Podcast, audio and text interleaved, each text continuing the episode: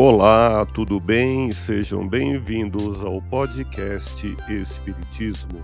Aqui é o Paulo e vamos apresentar os fundamentos da doutrina espírita com estudo da obra O Espiritismo na sua expressão mais simples, capítulo histórico do Espiritismo, publicado em Paris em janeiro de 1862.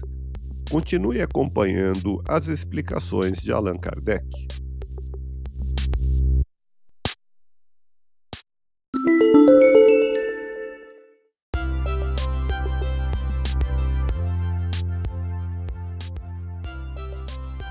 Os espíritos podem ainda manifestar-se de várias maneiras, entre outras, pela visão e pela audição. Certas pessoas, ditas médiums auditivos, têm a faculdade de ouvi-los e podem assim conversar com eles. Outras os veem, são os médiuns videntes.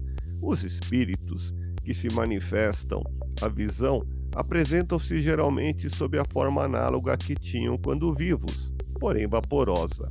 Outras vezes, essa forma tem toda a aparência de um ser vivo, a ponto de iludir completamente, tanto que algumas vezes foram tomados por criaturas de carne e osso com as quais se pôde conversar e trocar apertos de mãos, sem se suspeitar que se tratava de espíritos, a não ser em razão de seu desaparecimento súbito.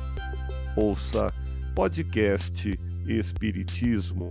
Agradeço sua audiência, fique na paz do Cristo e até o próximo episódio.